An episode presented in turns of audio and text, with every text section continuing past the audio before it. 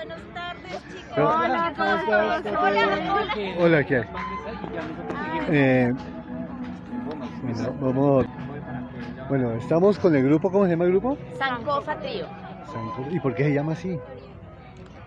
Bueno, Sankofa es un, es un término africano Sí. que realmente resume como ir al pasado, aprender de las raíces, Sí. venir al presente y construir algo para futuro. Entonces es lo que queremos hacer con nuestras músicas, lo que hemos hecho, ir a la tradición, aprender de ella, siempre respetando la raíz y poder construir pues para, para el futuro. Empezamos un poco al revés, una entrevista, pero estamos en el Parque de las Rampas, como se llama el Parque del Barrio Cedritos, la localidad de Usaquén. Estamos en el domingo, acá la gente viene a descansar eh, y se inventaron es que los corredores culturales mezclando un poco de cosas. Tal vez como muestren ustedes la música.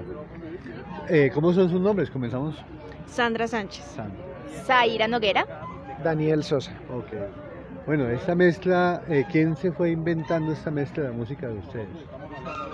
Bueno, empezamos como, como fue para un concurso realmente de flauta mío de músicas regionales y pues convoqué a mis amigos admirados, además músicos, eh, que me ayudaron como a armar toda la propuesta y bueno, además de un concurso dijimos, uy, esto está sonando sabroso. ¿Cuán- ¿Cuánto hace ¿Por que empezó a sonar así? Ya estos siete años, Sí, siete años. Siete años. siete años, sí. Sí, siete años. Siete años, oh, qué chévere. Bueno, ¿y, y cómo les ha parecido la propuesta de integrar eh, el arte, la cultura y el patrimonio en un evento como este en los lugares de la localidad Osaquén? Bueno, pues es bastante importante porque sabemos que han sido tiempos difíciles para la cultura, para el espectáculo y de buena medida esto ayuda a la reactivación cultural y por supuesto impactar a la comunidad, a los diferentes territorios de la localidad. Entonces, además de eso, es importante articular las diferentes disciplinas artísticas, que no solamente sea música, sino tener como un concierto completo con danza, eh, artes plásticas, los emprendimientos, etcétera. Ya, bueno, desde patrimonio, que represento yo, estamos eh, con la idea de visibilizar los hitos patrimoniales, materiales y materiales que tiene cada localidad de Bogotá. Y Usaquén pues tiene un poco de hitos bien interesantes. Y la idea para visibilizarlos es precisamente con el arte, con la música, la literatura, la pintura, la escultura, etc. Eh, yo le he planteado esto a los diferentes eh, grupos eh, que vayan pensando cuál sería ese hito patrimonial que a ustedes les gustaría como eh, musicalizar, mostrar. De tal manera que eh, esto lo queremos convertir en insumos para el turismo y que mucha gente se beneficie con esto.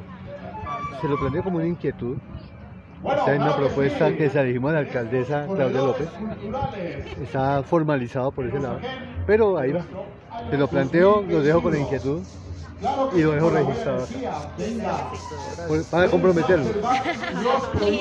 Bueno, gracias, chévere. esta. Bueno, ¿en dónde estamos? ¿Con quién estamos primero? Mucho gusto con Mario Martínez, eh, participante de estos corredores culturales de Usaquén. Hoy nos encontramos en el Parque Las Rampas, eh, Avenida Novena con calle 146. Aquí estamos exponiendo nuestros trabajos completamente elaborados a mano. ¿En qué barrio queda este parque? Eh, esto es en la localidad de Usaquén, este es el Parque Cedritos. Parque Cedritos, par- bar- bar- del barrio Cedritos, Parque Cedritos, sí señor. Bueno, y, y entonces ha participado en las tres jornadas. Estamos en cuatro jornadas, Cuatro hemos jornadas. participado, sí señor.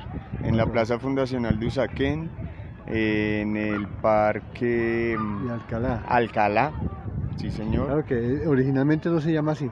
Se llama el Se llama el Parque Nueva Autopista. Autopista, sí señor, Nueva Le Autopista. pusieron Alcalá porque importaron un nombre español.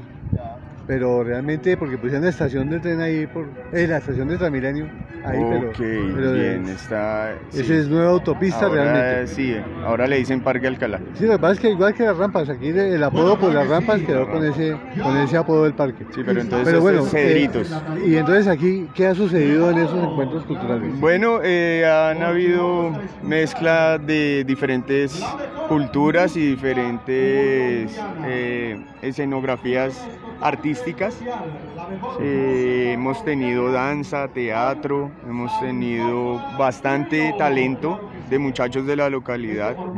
Realmente sí se ven estos corredores culturales que se muestre la, eh, el arte dentro de la localidad, que se muestren los talentos que hay. Bueno, ¿y cuál ha sido su aporte? Mi aporte ha sido mi trabajo, eh, también culturizar a la gente de qué es lo que está sucediendo en, la, en los corredores culturales y en cada evento, eh, culturizando a la gente sobre nuestro trabajo como hacedores de oficios artesanales, Sí. eh, mostrándole las diferentes clases de piedras que trabajamos, los metales que trabajamos, los materiales que otros compañeros trabajan también. Ya. Bueno, ¿qué, qué, qué materiales trabaja? ¿Cuáles son las Yo piedras que trabajo trabaja? El bronce o latón. Sí. Eh, también eh, trabajo el cobre y piedras naturales, piedras como amatistas, ágatas, cuarzos, eh, muralla, esmeralda. Eh, también trabajo tejidos medievales en el bronce y puntos precolombinos, con figuras precolombinas. Me baso mucho en eso, Ah, figuras precolombinas de nuestras culturas. Bueno, ¿y cómo ha sido exponerse ante el público con todos estos eh, eh, productos que elabora? Pues maravilloso porque esa es la esencia que nosotros eh, necesitamos dar a conocer, poder exponer, que la gente conozca nuestros trabajos y que sepan que hay hacedores de oficios artesanales en la localidad muy talentosos. ¿Cuánto tiempo lleva haciendo ese arte? 20 años llevo yo trabajando el alambre. ¿Y cómo empezó? bronce. Por la joyería, porque mi abuelo fue joyero, Sí. él trabajaba mucho el oro y la esmeralda y me enseñó puntos de soldadura, me enseñó cómo laminar el metal, me enseñó cómo fundir el metal. Sí. Entonces pues tengo esas nociones de joyería, igualmente también hago trabajos como soldaduras, como arreglos de joyería. Y pues realmente me baso más en precolombinos y tejidos medievales, pero también tengo conocimiento en diferentes técnicas de joyería. Interesante. Sí, señor. Bueno, pues muchas gracias. eh, eh, ah, bueno, eh, finalmente, eh, si le dijeran a usted que fabricara un souvenir de Usaquén, ¿cuál idea desarrollaría? ¿Cuál se le ocurre en este momento? De pronto el tren. Estaba pensando en el tren que es muy simbólico aquí precisamente por este pedazo. Anoche, precisamente anoche le tomé un video cuando él pasó iluminado Sí. y me quedó la imagen para hacer el trencito que pasa por, por la avenida novena de, de Usaquén de Cedritos. Claro que No, sí, trabajando buenísimo, buenísimo. mancomunadamente con nuestras autoridades locales.